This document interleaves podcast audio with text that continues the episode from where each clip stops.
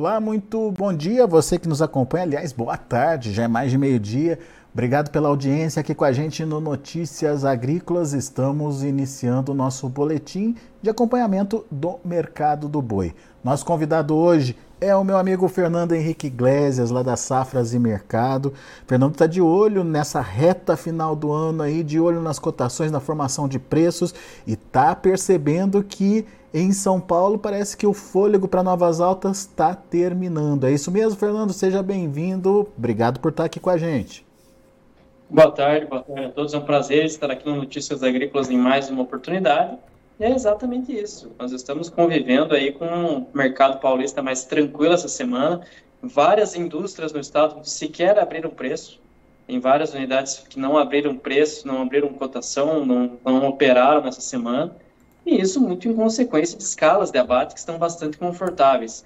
Aquele momento da semana passada, em que nós chegamos a ter alguns negócios acontecendo a 300 reais por arroba, foi o suficiente para os frigoríficos aí conseguirem uma boa frente nas escalas de abate, conseguiram uma posição bem confortável de suas escalas, e por conta disso agora eles já estão colocando o pé no freio, já estão aí trabalhando a níveis mais baixos de preço, trabalhando com uma arroba entre 280 até 290 reais, e não tem ido muito além disso nesse momento. Com escalas tão confortáveis, parece pouco provável que a gente veja aí altas mais agressivas no físico paulista daqui para frente. Escalas de que tamanho, Fernando, em média? Tem muitos frigoríficos já sinalizando para escalas além do dia 20 de dezembro, uma posição realmente confortável e que dá esse tipo de segurança, esse tipo de tranquilidade para a indústria para atuar de uma maneira bem mais comedida na comparação com outras semanas é, é, parece que as indústrias já estão abastecidas aí para o final do ano, mas o suficiente para atravessar todo o período de festas e avançar além do ano novo, não? Até o comportamento dos preços da carne, nós estamos convivendo com uma primeira quinzena de dezembro de pouca movimentação de preço da carne. A gente percebe aí que o casado tem se mantido a 18, até 18,20 por quilo e não está indo além disso em São Paulo. Então o mercado é, já está dando sinais realmente de que não tem muito espaço para recuperação de preço, tanto da carne quanto também do, do boi gordo ali na, na, na, compra de gado. Parece pouco provável que a gente veja novos reajustes dos preços da arroba daqui para frente. E no caso, no caso da carne tem uma explicação aí, né? Outras proteínas, como por exemplo a carne de frango, estão é, aí é, mais competitivas. É isso, Fernando? Exatamente. Semana passada nós fizemos um boletim bem interessante com a Letícia, colega do, do Alex, né? E aqui no Notícias Agrícolas também, sinalizando justamente para essa situação da carne de frango hoje no mercado, em que há excesso de oferta aqui no mercado brasileiro nesse momento. A avicultura ela está em crise, está operando com margens negativas, custos altos, com preços em queda em vários estados. Então isso tem promovido é, e tem uma grande dificuldade de alocação de determinados cortes aqui no, no mercado brasileiro. Peito de frango, por exemplo. Peito é o principal produto em excesso no mercado hoje. E a carne de frango ela se tornou muito mais competitiva na comparação com a carne bovina e com a carne suína nessa reta final de 2022. E isso está influenciando aí nas decisões do consumidor brasileiro, acaba influenciando nesses padrões de consumo. Então é muito importante, isso acaba afetando nessa formação de preços de todo o setor carnes. Consegue comprar muito mais quilos de frango com o mesmo preço da que gastaria ele com a carne bovina, né? Exatamente. Só para dar uma comparação, essa, essa colocação é muito interessante. Com um quilo de, de carne de com um quilo de traseiro bovino, você consegue comprar 3 quilos de frango congelado hoje. Pois é. Então, é uma relação muito, né, muito grande. Agora, o, o Fernando, vamos voltar um pouquinho para o boi e para essa questão da precificação aí da arroba. Uh, esse, esse, essa condição que a gente está falando aqui, ela está ligada a São Paulo, mas ela se repete nas outras regiões também? Temos alguns estados ainda que a alta de preços continua acontecendo. Essa semana, por exemplo, no Mato Grosso, nós tivemos muitas negociações acontecendo em patamares mais altos de preço, superando até 260 reais por arroba. Nós temos que lembrar que Mato Grosso é um estado que está é, começou o movimento de alta de maneira tardia, começou é, atrasado esse movimento de alta, e agora ele continua. Os frigoríficos lá da, que atuam no mercado mato-grossense ainda contam com escalas de abate mais curtas e seguem pagando mais para essa arroba do boi gordo. Tivemos negócios até 270 reais para animais padrão China essa semana no mercado mato-grossense. A arroba lá está flutuando em média entre 250 e 260. Um ou outro negócio que acontece acima desse patamar. Mercado de Goiás também, mercado goiano, é, nós percebemos um mercado um pouco mais aquecido. Estão acontecendo negociações em até 285 reais por arroba no estado. E o mercado mineiro, Minas Gerais, aí contando com negócios que acontecem em até 290 reais por arroba. Então, o, o, mercado, nesse momento, o mercado do Brasil, ele não está uniforme. São Paulo, a situação está um pouco mais confortável em relação à escala, Mato Grosso do Sul também, mas tem muitos estados em que o movimento de alta persiste, continua acontecendo mas é mais para se ajustar ao que está acontecendo em São Paulo do que uma dinâmica diferenciada de, é, nessa relação de oferta e demanda, certo?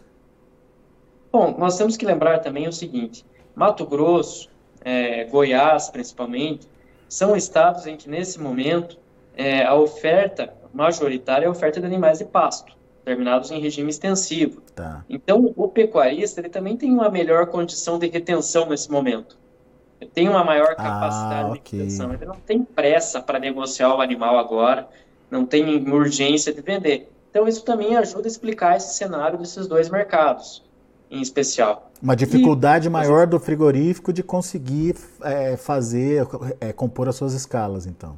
Exatamente. E as escalas nessas regiões, elas estão mais curtas. Estão aí. Alô? É, parece que a gente perdeu o contato com o Fernando. Vamos ver se a gente recupera essa ligação com ele. Fernando já me ouve? Opa, já estou, já voltei. Ah, muito bom. Se... Estamos aqui de volta. Ok. É, como eu estava dizendo, as escalas nesses estados, elas estão atendendo aí entre 4 e 5 dias úteis em média, e isso permite espaço para maior recuperação dos preços da roupa. Muito bem mas é, é, é um movimento ainda se adequando à realidade aí, é, mas a tendência mesmo de uma recuperação de preços, ela pode acontecer é, no, no, no, próximo ano, Fernando? A partir de quando ela vem, na sua opinião? Bom, nós temos um momento que é bem interessante agora, na segunda quinzena de dezembro. Todo mundo já está acostumado com isso, né? Anualmente, os mercados, não só o mercado do boi, né, eles costumam ficar menos fluidos no final do ano, mercados mais lentos, é mais difícil de conseguir frete, é mais difícil de conseguir carregar as cargas.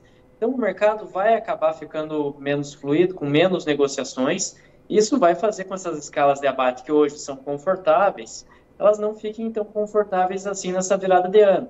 Então, entre os meses de dezembro e janeiro, é possível que haja sim uma recuperação dos preços da arroba em função aí desse potencial encurtamento das escalas de abate durante a segunda quinzena de dezembro, que realmente é um período mais lento em negociações. Então, isso pode permitir sim uma recuperação dos preços do boi. Lógico, não podemos esperar altas muito explosivas da arroba do boi gordo, como nós vimos aí no primeiro semestre de 2023, que uma arroba ali chegou a ser negociada a 350, 360 reais, pouquíssimo provável que isso aconteça, teria que ter uma mudança de variáveis muito importante para que a gente chegasse a esse patamar de preços novamente.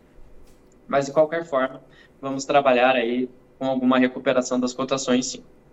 Muito bem. Então, é uma demanda que diminui por conta das festas, por causa do, da, até a própria postura do pecuarista e do frigorífico de é, negociar menos nesse período, mas vai ter um momento que eles vão precisar recompor essas escalas, recompor esses estoques, e é nesse momento que você está falando que uh, o mercado pode ter uma, uma melhorada aí, portanto, ficar atento a esse momento, certo, Fernando?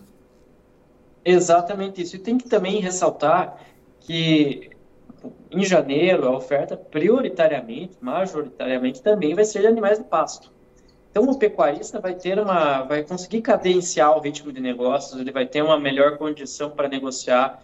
É muito diferente de animais confinados em que há uma urgência para negociar. A cada dia desse animal no confinamento é um dia mais de custo, é um dia mais de diária uhum. de boitel. Então, tudo isso acaba pesando na decisão do pecuarista.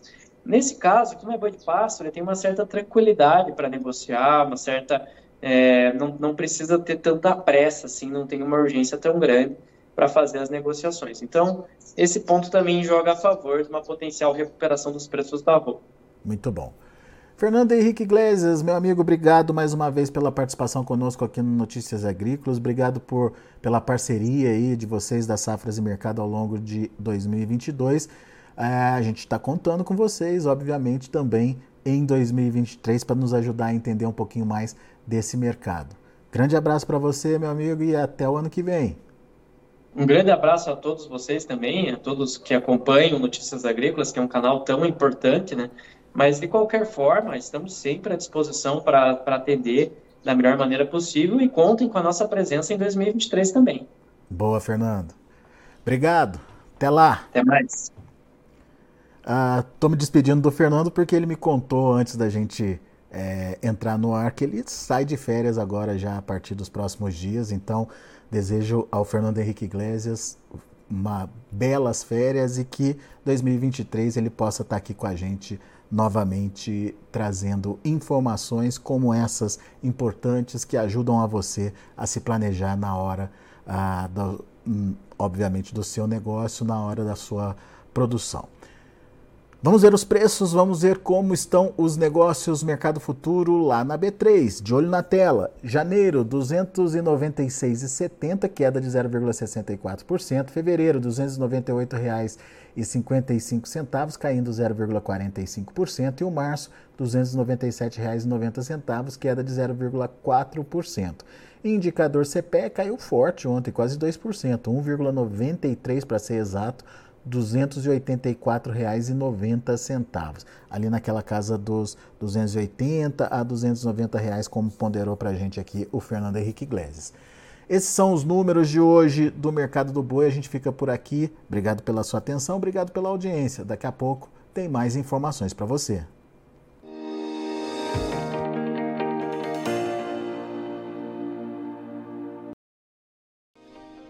Se inscreva em nossas mídias sociais. No Facebook, Notícias Agrícolas. No Instagram, arroba Notícias Agrícolas. E em nosso Twitter, arroba Norteagri.